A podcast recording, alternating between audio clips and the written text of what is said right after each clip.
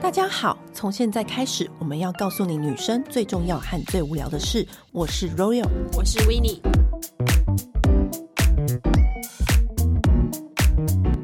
我们今天。又有专家来到我们节目现场，嗯，我最喜欢这种专家了。我最喜欢探讨，就是你知道，我们比别人先知道这种探讨未来我们要怎么变美。嗯、然后，因为我们都是美容线记者，大家都知道。然后最新的科技啊，现在流行什么变美的方式啊，如何让自己的身体变更好啊，什么 bra bra bra 的，我们都非常有兴趣。然后今天我们要探讨一个主题，我觉得大家可能对它还是有一点陌生，但是都一直听到。你们有没有听过功能医学这四个字？嗯，听起来很科技，对不对？听起来很虚无缥缈，但是它好像又有人因为这个功能医学，好像身体有所改善或怎么样。但到底什么是功能医学？它到底是一个什么样子的？是一个感觉是一个很大的学问。对，那今天我们就要请来这方面的专家。嗯整合医学的功能医学院的院长陈医师来到我们节目现场，欢迎陈医师。Hello，主持人好，各位听众朋友，大家好。嗯就是首先要第一件事情最重要是就是帮我们名词解说什么叫功能医学，因为我们最近真的很常听到这四个字，嗯、还有什么亚健康、大健康的，就好像都是有相关，对不对？这到底是什么？嗯、功能医学其实是相对于传统西方医学的一个医学的一个方式。传统医西方医学其实我们对于一些很明确因果的东西，其实解决上来就很容易。比如说，你今天撞断腿。你可能就要把腿接起来，打个钉子。然后你今天可能遭受细菌的感染，你可能就要杀菌去把它改善。对。但是其实大家有没有发现，其实现在啊，越来越多人是因为一些慢性的疾病而产生一些健康上的危害，比如说肥胖。糖尿病或者是癌症等等的，嗯、那这些东西其实它虽然有一些因果，但是它其实因素很复杂，它不是一个东西就直接导致一个疾病。嗯，所以当我们尝试就是直接去给一个药，有的时候只能把它控制下来，却不能把它整个改善它的健康。所以功能医学它就是整体的去看一个人，他整体的身体的健康状态，比如说你的免疫系统好不好，你的消化系统好不好。然后你的骨骼结构、你的排毒、你的肝肾代谢是不是好不好？那这些东西影响到你的健康，或者是因为一个烂男人也包括在里面吗？对，没错，就是身心方面的。对，因为我们不只是身体嘛，心理也很重要。对，因为有时候你心理压力造成圆形突，嗯，搞不好就是因为那个男人，你分手了就哎。头发就长出来了，是不是是这样？但不一定不止。我现在只是一个举例，一个举例来说，就是你透过你的专业的评估判断，有时候你断腿，或者是你有时候你睡不着。而、哦、不是断腿啦，有时候你睡不着，其实不是因为某一个原因，其实是很多方面去引发你睡不着这件事情，嗯，对不对？没错。那你原本是做什么的？为什么会突然要研究功能医学呢？嗯、好，我本身其实是家庭医学科医师，我是马街医院的家庭医学科出来的。嗯、大家知道家医科嘛？其实我们在基层诊所服务的时候，我们会看到，当然会看感冒啦、急性病，但是也是看到很多这样的慢性病。嗯，那我。我后来就是发现，因为我们开血压药，我们把它血压控制在一定的范围内；我们开胆固醇药，把它胆固醇压在数字很漂亮。但是其实我们都是控制，嗯，然后避免一些并发症的产生。所以那时候我就在想说，有没有办法我们更提早一步去做预防？因为这个东西。不是一天造成的，它应该是长久。它可能本来有一些基因、一个体质，然后他后天他的生活环境，他太忙，他疏于好好的吃东西，然后没有足够的睡眠，然后也没有什么运动，逐渐导致他今天身体上的变化。我就开始切入更早期的预防医学，就包含健康检查。更早期就是在身体的功能出现问题的时候，就率先的发现并且矫正它。但是其实一个关键点是因为我之前很胖。我之前其实九十公斤，哇！你现在完全看不出来，你现在完全是一个正常健康的身材。对，我瘦了三十公斤，太夸张了吧！所以真正带领我走上这一步的，就关于营养啊、生活的调理，嗯、其实我自己的减重历程。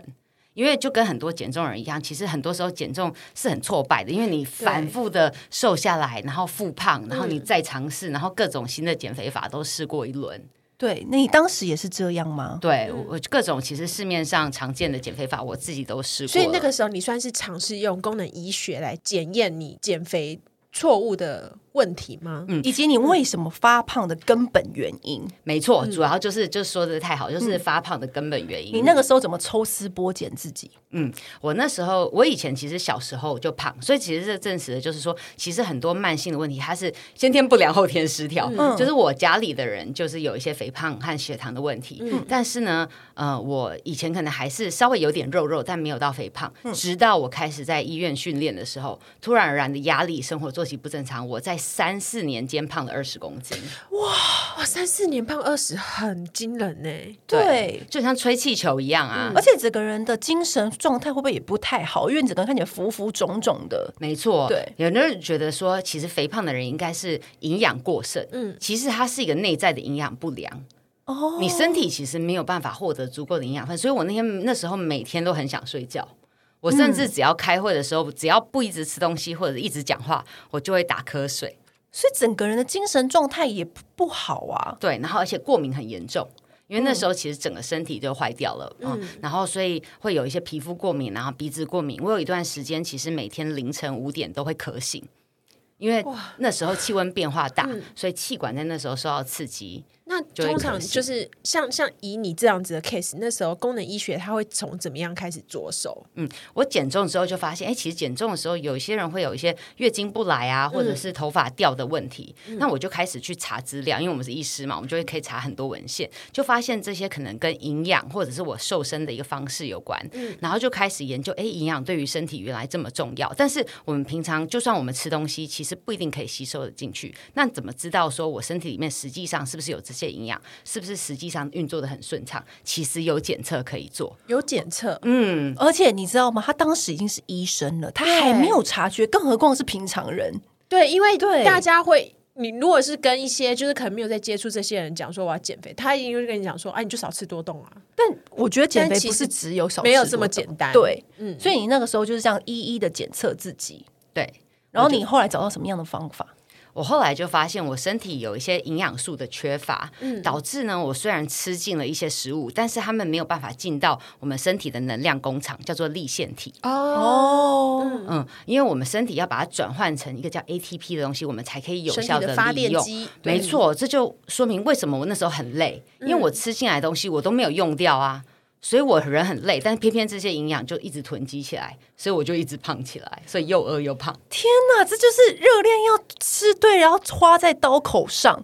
你一直狂吃，然后都没有转换成身体的动能，你这样一定会变成胖子。嗯，所以你那时候就是借由这样子的方法，你这样花多久时间？大概花了一年多两年。哎、欸，其实很快哎、欸。那那个之前你有尝试过其他的减肥方法？有啊，就是像是药物减肥法啦、嗯、中药埋线啦、代餐啦，各种。对，你想象得到的都是、呃、没有达到预期的效果，还是瘦下来又胖回去，瘦下来又胖回去？主要是瘦下来又胖回去。嗯，因为你根本的问题就是没有解决，你没有找到对的方法，所以它只会一直反复的出错。没错，没错、嗯。对，所以。你就是开始对了功能医学有了兴趣，你就觉得如果说大家都可以因此找到正确的方式对症下药，那你就不会有这些疾病的产生。因为我们很长时候是去推测，嗯、我感觉我可能真的是吃太多，嗯、或者是我感觉我可能什么东西吃不够，但是其实可以更精准，因为现在不是讲求精准医疗嘛？对，对，我们更精准的知道问题在哪里，因为我们的时间跟资源。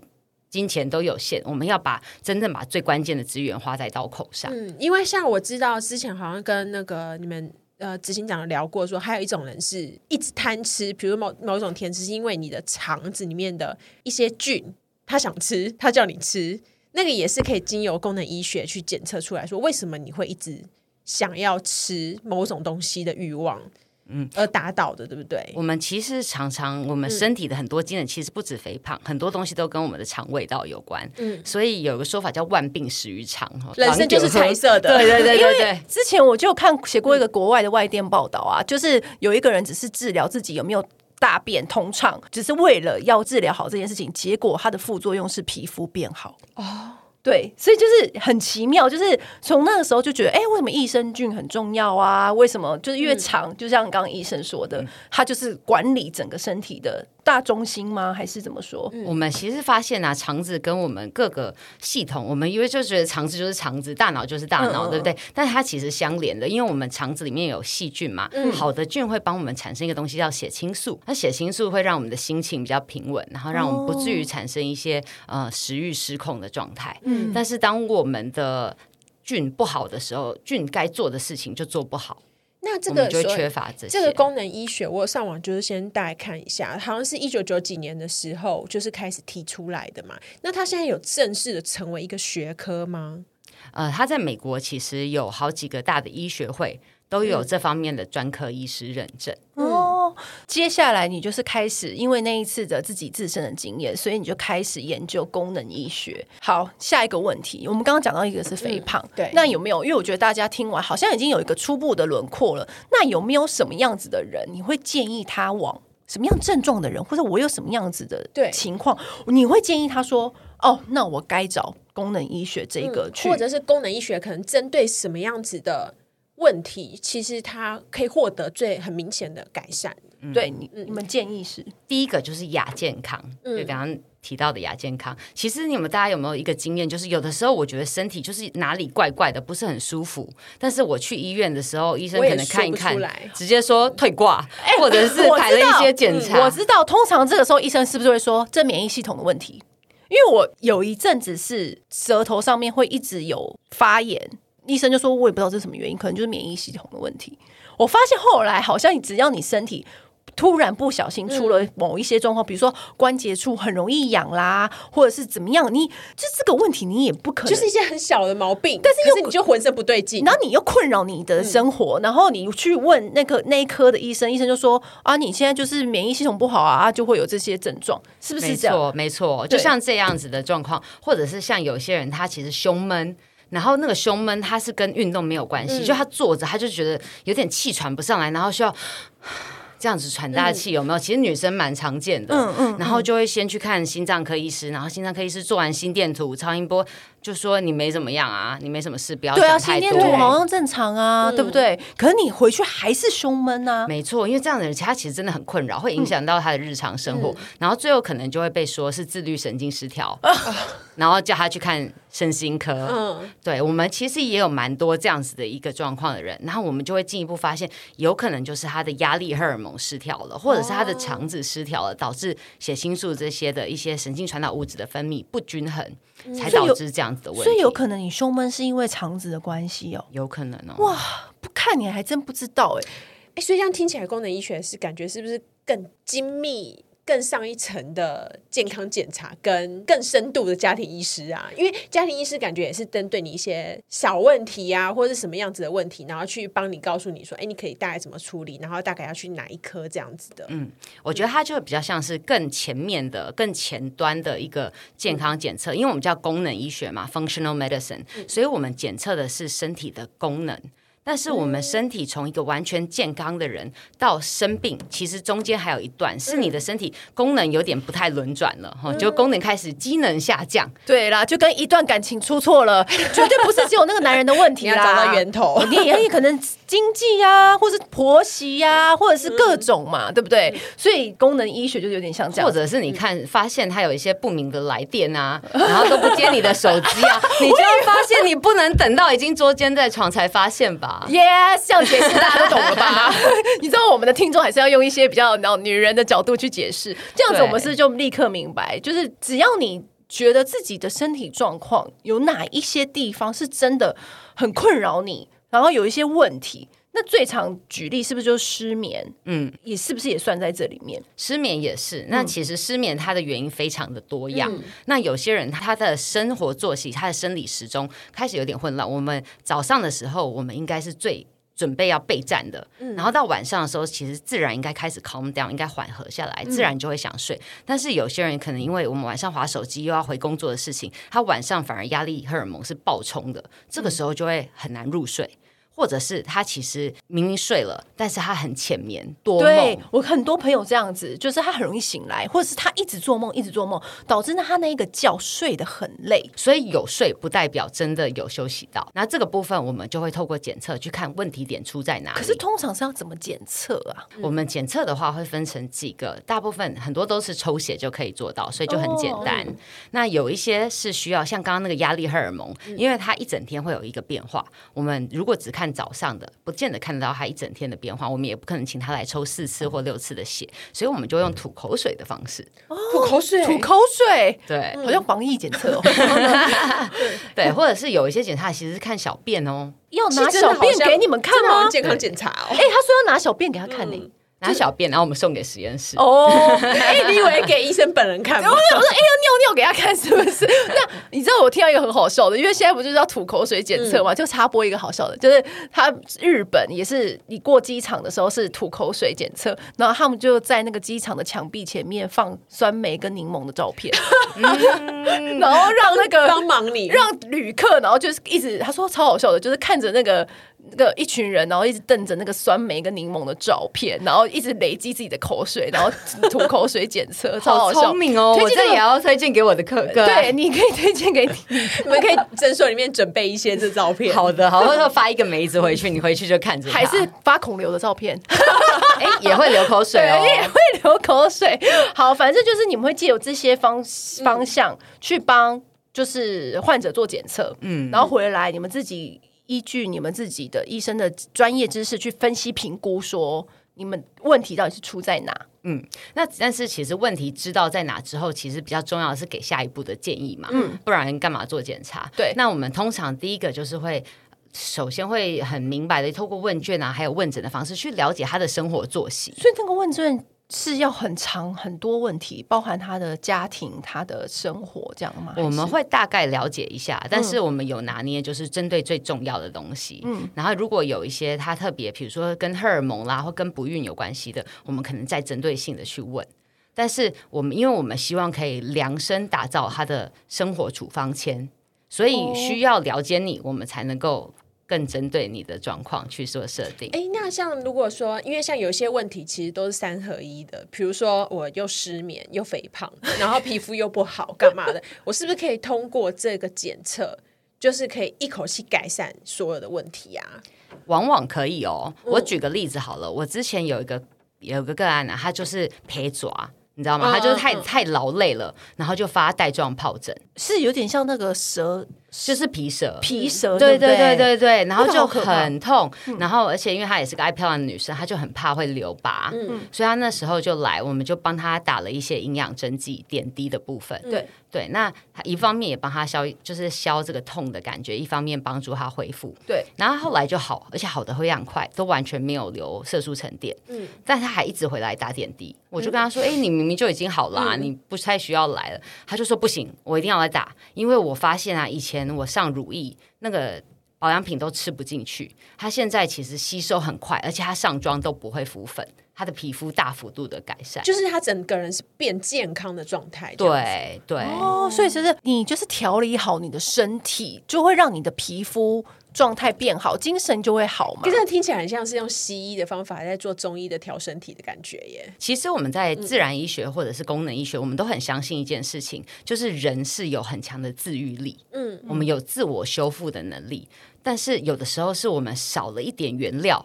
或者是有一些东西阻碍它修复，所以我只要创造一个好的环境，哦、让他可以做好他该做的东西。嗯、当他可以顺畅的、完整的自己去跑他自己的一个运作的时候，嗯、其实很多东西都会迎刃而解，都会改善。功能医学跟所谓的自然疗法有没有什么样子的关系呀、啊？自然疗法的话，它其实那时候一开始是相对于就是传统西方医学而言，嗯、那它最主要着重的几个点啊，就是第一个刚刚提到的自愈力，嗯、然后再来就是会用。一个比较整体的感觉去看一个人，因为我们在西医我们会分科分的很细嘛，对，心脏就看心脏科，肠胃便秘就看肠胃科，对。但是其实人是不太能够这样切割的，嗯、我们每一个系统其实环环相扣。自然医学它就会把整个人一起看，看这个相互影响的部分。那跟功能医学的概念不是也是一样的吗？功能医学有点像是自然医学的进阶版。哦，因为自然医学它比较讲求像是传统的望闻问切，就很像是中医这样子的概念。心灵方面是不是？嗯，对，身心灵的部分，对对，它比较强调身心灵的部分。就是我听过有些自然疗法是它就是是摸你吗？还是怎么样？就透过一些方式摸你，我不知道是谁，我忘记是摸他的手还是摸他哪里，嗯、反正就是反正就透过一些方式去抓出你的问题的核心的所在，是这样吗？他们是有一点是这样子的路线，是心灵方面的路线吗？其实因为。本来心理就会影响生理嘛，对然后其实灵性的部分也影响心理，然后也影响生理，哦、所以其实，在功能医学上，我们也还蛮重视这个部分。你们也是重视，对，对所以其实像我们诊所，甚至也有我们有营养师，那也有心理师，嗯、当需要的时候，我们会合并用整个团队的方式来。所以可以说，功能医学是有很庞大的科技跟数字去佐证、辅佐。这个判断问诊的过程，对不对？功能医学它比较大的差异，它就会是用一个科学化的、数据化的方式。嗯，所以在美国的矽谷啊，嗯，就是很多呃科技人聚集的地方，他们就很喜欢，因为他喜欢看数字。哎，你老公喜欢啊？你老公幸福这些？他大数据，大数据，你知道吗？现在很流行。然后你就可以看说，哎，我今天做了一件事情之后，我不是我感觉有变比较好，而是真的你数字反应有比较好。嗯，是有实证的这样。对，就是。去实证去主导你的治疗计划。那，那我想请问，就是说，因为其实我们现代人很多人都会有多多少少一些过敏的问题，这个功能医学有办法帮我们解决这个所谓天生体质啊、天生基因带来的这种过敏的问题吗？我有一个。个案哦，她是一个三十几岁的小女生，然后以前在台湾，后来去瑞士读书，但她一直很困扰的，就是说，她只要每年换季或者是压力大的时候，她脚踝那边就固定会出起疹子。嗯，然后哎，我也会，哎，你呃，真的哦，你也会吗？可是这个东西是你不会去注意的，就是我不是起疹子，我是脚背上面会有一个黑黑的。可我不知道那是什么。好，继续讲。他是很严重。哎，我现在刚刚突然吓到。对，因为其实蛮多人有这种情况，只是看严重度，他有没有。因为你不会去在意，你知道吗？但是他又出现这样子。但是皮肤很有趣哦，因为皮肤是我们身体最大的器官，对，它其实常常反映的是我们内在的一个变化。对，然后呢？然后呢？那像他的话，他就是固定，他他是很严重，而且又痒又不舒服，抓到流汤流水，所以他每年都有去看皮，每次发作就要看皮肤科，嗯、然后擦药膏，就会好一段时间，但是之后又会发。然后你知道，就是如果是这种慢性常常烧抓，他那个皮肤会增厚，我们叫苔藓化，会变成像树皮这样子，嗯、变很粗，很粗，然后很黑这样子。然后他就很困扰，所以他就来找我们。我就跟他说：“你有这个体质，但是其实主要还是因为你的肠胃道出现问题，所以我们是从。”他的肠胃道去调整他的免疫的状态。那关于他的饮食吗？还是不一定？嗯，饮食，然后还有通常我们常有时候会生活作息比较混乱，或者压力大的时候，或者有时候甚至我可能感冒肺炎吃了一段时间的抗生素，它都会破坏我们原本的肠道的状态，所以我们就会去帮他去修复他的肠胃道。哎、欸，我觉得人体就是很奥妙耶，所以他因为这样子，而且好复杂哦。对你，所以就因为这样子，他修复了他的肠胃。所以它就变好了。我打个比方，肠胃道它今天要消化吸收嘛，对，所以它会很常接触到外在的东西。我吃的东西有一些好的，嗯、但是也有一些乱七八糟的嘛，嗯、所以它就很像机场一样。机场我很多人来，但是我要让 OK 的人过去。如果是通缉犯，我就要把他拦下来。所以机场一定是要铜墙铁壁，而且需要驻扎很多的军队的，嗯、就是要把这些人拦下来。所以我们肠子为什么对于免疫系统那么重要？就是它是我们的很大的一个屏障，一个防线。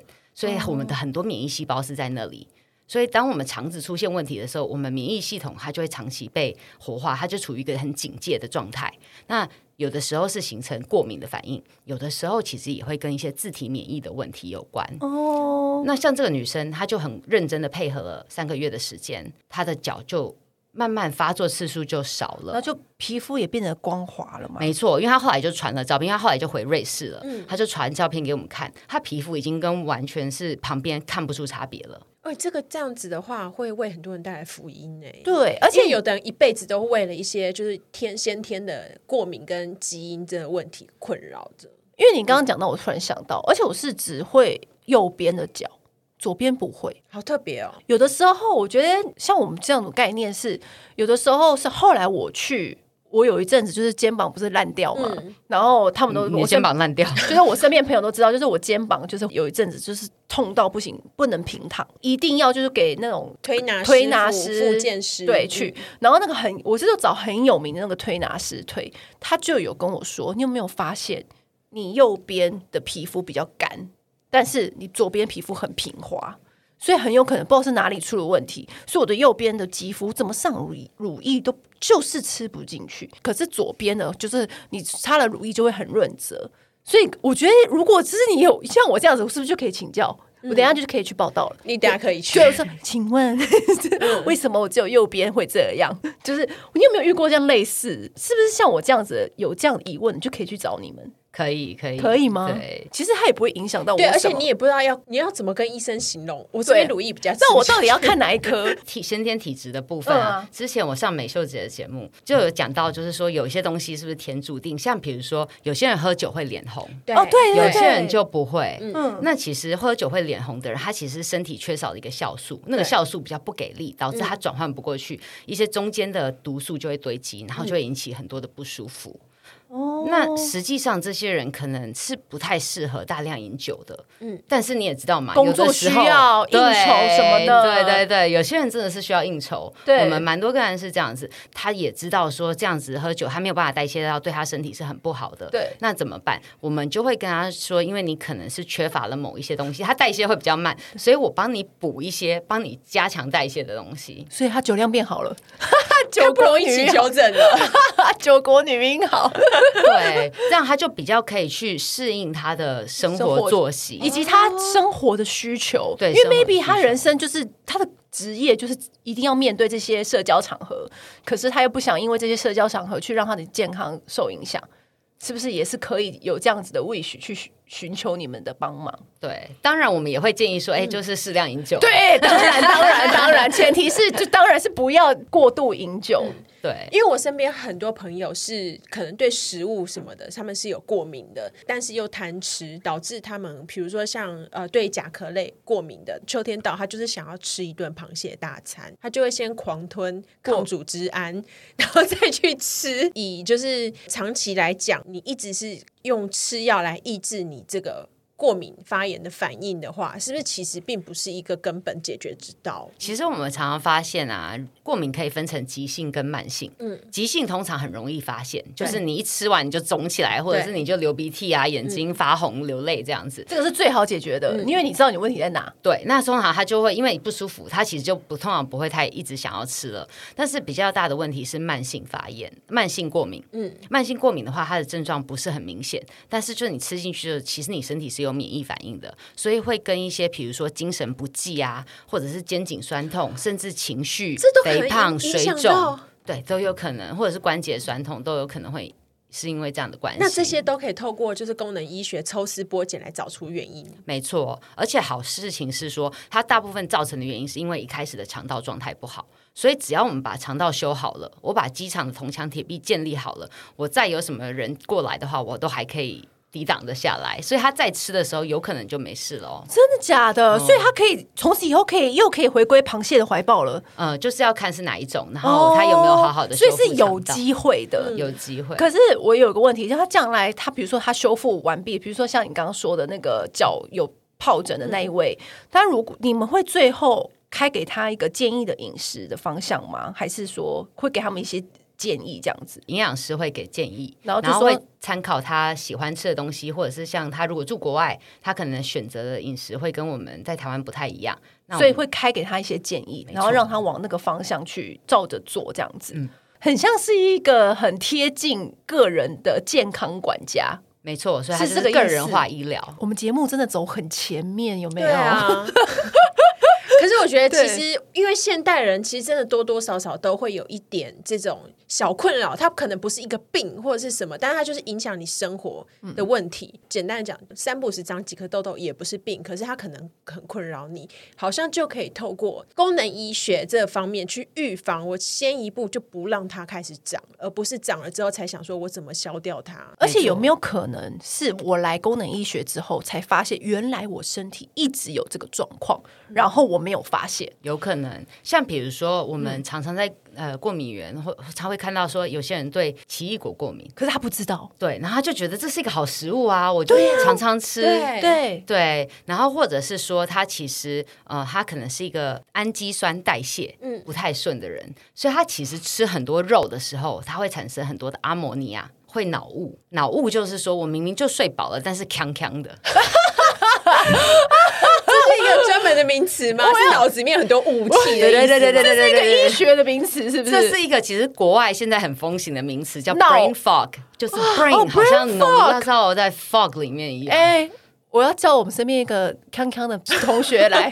看这个功能医学，我觉得你最近该去月报道，你脑子里面雾很多，你对你雾要不要去找人帮你散去？散去 啊，所以是新的名词啊？你是说是吃太多肉导致他可能一直顿顿的？就是分泌太多氨基酸，对，嗯，就是我们在太多氨基酸，对，他如果、嗯、如果他的体质是这样子，哦、就是他没有办法好好的代谢这些蛋白质的分解的东西，然后偏偏他又是一个很爱吃豆肉的人，所以导致他有脑雾的状况。对，那有些人不一定是按蛋白质哦，哦，有些人是淀粉，每个人他的血糖不稳定，所以其实很多人吃完大餐之后，其实就一定要午睡。哦，真的很容易肚饱眼皮松哎。对，他就是脑雾了嘛，所以是每一个人的状况不一样，嗯，因为你可能身体的那个功能没有，你就没有办法去好代谢那个东西，所以导致你会有顿顿的状况发生。没错，所以我们就是透过检测，看他缺的是哪一个步骤。那陈院长，我想问，就是说，那功能医学可以取代健康检查吗？功能医学也算是一种健康检查。嗯，那通常我们在比如说健检中心或去医院检查的健康检查，主要是看我们的器官是不是有疾病的状态。嗯，所以它叫做早期发现、早期治疗嘛。对，嗯嗯。但是很长时候，它的功能已经不好，但是它结构还没有出现问题的时候，嗯、还没出现病态的时候，健康检查会检查不出来。我知道，因为我曾经就听过一个案例，是他每一年都有健康检查，可是他后来还是发现他离癌了。然后那时候我就想说，哈，健康检查也太不准了吧？怎么会离癌了？他都没有发现，所以是有可能是，就像刚刚医生说的，它结构是好的，但它的功能已经是，或者是说看不到的，它的变化，它的病变还没有大到我们目前机器可以侦测出来的程度。哦，嗯，那我想要问。很实际的问题，我想听众一定也都很想知道，就是那功能医学它的费用门槛高不高啊？功能医学是一个目前是没有健保给付的一个检查嘛？此话一出，就大家知道自己，大家把立刻把这个 podcast 关掉。不会不会不会，他想听到最后。对，但是它的检测其实从呃比较精简的到比较大套的，其实都有，所以我们也会看。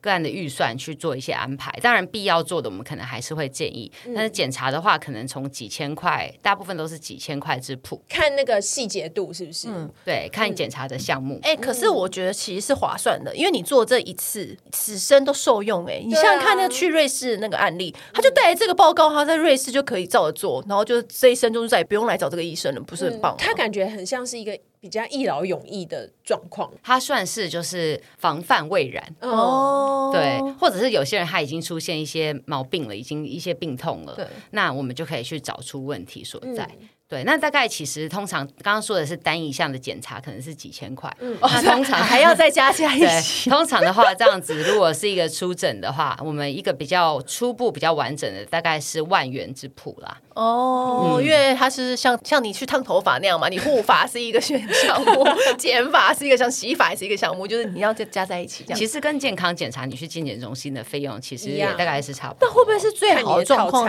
嗯、最好的状况是他带着他自己的健康检查。报告来找你们，然后你们再帮他们，就是再再再做更详细，看你还需要哪些这样吗？对，如果他有近期的健康检查、嗯、或者是医院的检查报告，嗯、其实我们也都会鼓励。个案可以带过来，嗯，那我们就可以看有一些重复的，就不太需要再做检查。嗯、但是因为功能医学的检测比较先进，嗯，其实大部分的呃医院啦，或者是现在其实有些医院或者是健检中心也会有咯。嗯、但是因为也都是自费，所以很多人之前是没有接触到的，嗯，没有重叠的，我们就会请他需要做。哦，嗯，然后还有一个族群其实也蛮适合功能医学，就是呃本来就已经很养生了。就是其实有很多人其实本来就是已经吃的很干净，都很注意都要吃有机，然后有运动习惯，也很注意自己的养生派、养生派人，对，没错。但是我们常常发现哦，你吃进去的不代表你身体吸收的，因为有的时候是我们吃的东西，比如说你吃了某个保养品，但是呢，它的剂型不是你身体可以吸收的。哦，嗯，或者是你的 消化力是比较弱。对，因为我们在狂吞，对，每天一把一把的。对，所以你到底你平常吃，你花那么多钱吃保健品，到底有没有效？不能瞎吃嘛。嗯，对，而且有些时候其实是你如果吃了不适合你的，它变成负担。哦，所以可是你自己会不知道，真的不知道。对，所以像我们一些维他命啊，像大家现在很常吞维他命 C 啊、D 啊，或者是钙、镁啊、锌啊这些的，嗯、其实这些都可以测，我们都可以直接去看你的身体里的浓度。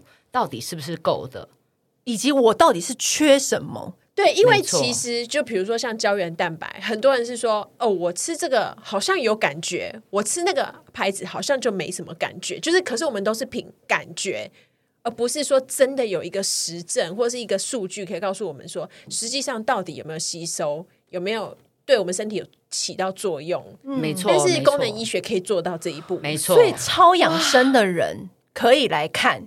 因为它才能够精准的对症下药去养生，没错，这个很不错哎。因为你你每个月吃那些保健食品也好几千块，你总是要知道有没有吃到位吧？对呀、啊，有没有吃有没有吃到对对劲吧？不然就吃一堆空的东西。对，所以超养生的人也可以来一次。大精密的功能医学的检测，对，知道自己现在的方法是不是对的？没错。那陈院长我还想问，就是说，你有没有过什么让你很难忘，就是他因为功能医学而改变的 case 啊？我们前面有提到那个小妹妹嘛，瑞士小妹妹，对，瑞士小妹妹，还有你本人，你本人也是一个本人，对，对。但其实瑞士小妹妹有个番外篇哦，嗯，因为她其实之前就是很容易焦虑，然后会有一点点像是呃，有点像是强迫症这样子，会一直想要洗手，一直想要算东西，嗯、然后其实这件事情有点影响到他的生活作息，欸、这个还蛮严重的，因为我知道有些人会下意识拔头发，嗯，嗯，对，而且他就没有什么动力去，比如说 social 或者是做其他的事情，嗯，对，然后但是因为我们在调整肠胃道的过程。里有给他很多的营养素，嗯，所以他虽然来的时候主要是为了要调他的皮肤，但他后来我在跟他每次的会谈的过程中，我发现他变开朗了。他从原本只会只讲几句话，硬说哦好不要这样子，然后他开始会跟你谈谈而谈，嗯，甚至会开始讲心事。然后他的家人也说，哎，其实他变比以前开朗很多。是连家人都有感的哦，对，因为我刚刚你刚刚讲前面的时候，我还想说他是不是只是慢热而已啊？哦，没有慢热，因为我觉得这是这这个是循序渐进。当你身体状态好，嗯，人就会舒服，就会开人舒服，你就会去聊天。是不是有点像这种感觉？我们这样翻译是对的吗？嗯，而且因为其实我们身体的大脑的神经系统里面啊，嗯、就是自律神经失调里面，它有一些大脑的神经传导物质不平衡，嗯、其实也跟我们这个营养状态有关系。所以我把它营养调好了，它其实连带的，它连它的身心状况都变好了，就是它的语言能力也变好了，他的开朗度开朗度，而且它也不会胸闷了。哦。所以这个 case 是你最印象深刻的 case，就是他的父母也跟你反馈说，嗯、哦，他连待人处事都比较开阔了，比较不一样，比较不焦虑了。嗯，哦，这蛮酷的耶。对啊，因为我知道很多人是也是一个新的病，就比如说这也不算一个病，可是我觉得他就是病。你有没有发现有一些人是他对任何事情都提不起动力？这是好像在医学上面有一个这样子的。病名就是他对 Anhedonia，对对对，那那叫什么？就是他对任何事情都没有动力吗？可是也不像其实厌世翻的蛮，对，其实 可是其实不是厌世，厌世是有点负面。但是他的他这个 case 的状况是，我身边已经有一两个人，我身边已经有一两个人有这个状况，就是你叫他做什么，他都不想要。哎，我们明天要不要去打球？不要。他所有的事情都没有动力，他每天就只想在家啊，所以我，我我们就是宅病吗？对，可是好像也不宅，至少他有打电动的动力，任何喜跟厌的动力都没有，嗯、所以，可是其实这是一个很严重的状况哦，因为他表他整个人的人生是没有方向。经没有什么任何的兴趣，已经没有任何的，就是他的人生就会因此做过得很糟，因为他什么事情都没有动力。然后后来我朋友有因此去看那个心理医生，但我不知道他好了没。嗯、但是他他有跟我讲说，他那个心理医生是跟他讲说，其实这是一个病。哦，是对，所以我也我也叫他来，我等下来叫他来看这个好了。对啊，功能医学，欸、因为我我有一段时间有有这样子，可是你对。淀粉还是很有动力啊！啊对。对，我我们功能医学在看这种就是呃情绪啊这个部分，对、啊，其实有一些很有趣。第一个是它有可能是受到荷尔蒙的影响，嗯，呃，因为动力其实像男性荷尔蒙，它就会影响我们的动力跟体力，嗯，所以有一些人他长期慢性压力，或者是他。现在很多人吃水煮餐，嗯，然后都很怕油，都完全不吃油。但是其实油对我们的荷尔蒙是一个原料，嗯、真的假的？哦、是油很重要，所以人要吃好油。哦、但很多女生她可能都不敢吃东西，都都过水，然后到最后没原料之后，她各种性荷尔蒙都缺乏。那她缺乏男性荷尔蒙的时候，她就会没有什么动力，可能也。不容易有体力，这个时候如果他的问题是在这个部分，我们就会针对这个，请他要去做调整。嗯，然后另外回归到刚刚讲到体质啊，我们身体有个状况叫甲基化，它简单的说就是身体有一个开关，有各个地方都有这个开关，那有些地方是你按了它就灯亮，有些地方按了是灯暗，所以甲基化在身体各个地方都会发生。嗯，那只是说它每个地方会发生的事情不一样。嗯，那针对情绪的。荷尔蒙的代谢，对，其实甲基化扮演了一个很重要的角色，但是这个是受受我们的基因调控的，所以有些人他的甲基化他比较弱一点的时候啊，他就会容易有一些情绪荷尔蒙的失衡，比如说他就缺少多巴胺。嗯那多巴胺就会让我们感觉到快乐，对对对，恋爱也会有多巴胺，没错。然后其实这个有发现一件事情哦，就是像男生啊，他在二十几岁、三十几岁的时候，他的多巴胺来得快，去得也快。哦，就二十几岁的男人不要入手，也不是这样说，也不是这样说，翻译的翻译，但是二十几岁的男生就会去寻求快感。所以他就会去做一些冒险的事情去做，虽然知道可能有会有风险，但他觉得哎，我就是要去找这个事情来做。但是等到大概四五十岁的时候，男性荷尔蒙开始下降的时候，他的多巴胺代谢变慢了，然后他就会变成无为而治，就坐在那里，只剩一张嘴。我这样会得罪很多人，一切都是多巴胺的问题。男生的那个多巴胺都不太足啊。其实现在男生都听说，就是都比较温。比较不会去追求这种事情的感觉，这个其实很有趣哦，因为其实这是在这几十年来才发生的事，所以科学家其实有去探究这件事情，为什么大家都草石化了？对，嗯，有可能就是因为我们的环境荷尔蒙影响到，对，就是一些塑化剂，然后这些塑化剂的东西，它有点类似女性荷尔蒙。哦，假的女性荷尔蒙，但是身体又没有办法好好代谢，所以男生女生接触到这个，它就容易长乳房纤维囊肿，容易长肌瘤。哦。哦，那容易超多人有哎，对，嗯、超多人这样子的。然后，如果是男生接触到的话，男性荷尔蒙跟女性荷尔蒙，男生体内不平衡，他就会偏向，就会变成比较潮湿。天啊、我觉得好精哦。多巴胺很重要哎，对，多巴胺很重 要，真的。而且多巴胺，我觉得它是一个包含你生活各个方面都可以去引发，或者是让这个多巴胺变少或变多，这样子，对不对？嗯、所以你这时候你就是可以去功能医学去探究，对，我们直接测你的多巴胺。而且我觉得，这是功能医学其实是。另外一种层面的呃心理测验呢，不是说心理测验，就另外一种的测验是了解你自己这个人。欸、突然想到，嗯、那会不会是？你知道我有听过一些夫妻关系的问题，她、嗯、老公可能也是没什么动力，进而引发很多夫妻之间关系的问题。我觉得这个会不会有可能是像我们刚刚讲的，如果你带老公来看功能医学，发现。他其实多巴胺出了问题，然后进而调整，然后再来影响到他们的，他们夫妻关系就会变好。这就是所谓的中年危机，有没有？就中年危机是引发到后来，他就会变成是男人就会有一点什么事情都没有动力啊。那当你老老婆不是这样个性的时候，是不是夫妻之间就会有问题，就会失衡，就会失衡？嗯、我觉得是不是功能医学我们可以这样解释，就是它有时候不是很外显的身体不舒服的症状，但是是影响你内心很多引发的状况，然后造成你们生活上面有很大的问题。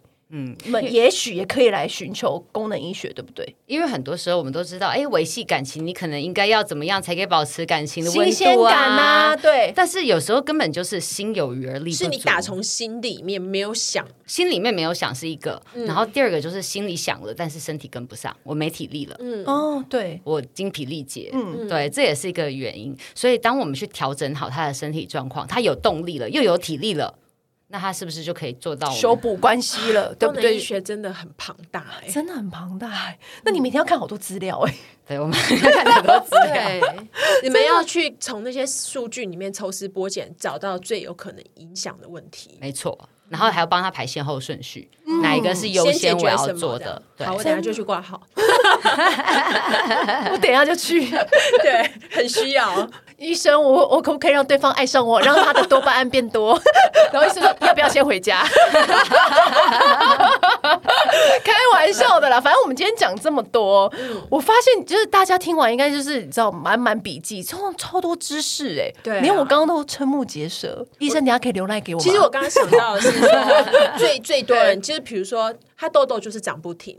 他就是睡不好，对，然后他就是怎么样，怎么按摩，怎么吃那些什么消酵素什么，就是便秘干嘛的，他可能都是要换一个方向想，就是我不是头痛治头，脚痛医脚这样子，而是我可能有别的原因造成这些状况，然后功能医学这种时候就可以帮得上忙，对不对？对，我们做科学化的调养，嗯，哦，科学化的调养。嗯。我觉得我今天真的收获太多太多了，这一集我觉得很值得反复 repeat。那如果大家有对这样子的呃咨询有很大的兴趣的话，我们都会附联络方式在下面，嗯、就大家就欢迎去跟陈医师做讨论。对，那今天谢谢陈院长来我们节目，谢谢谢谢谢谢大家，拜拜拜拜。按订阅留评论，女人想听的事，永远是你最好的空中闺蜜。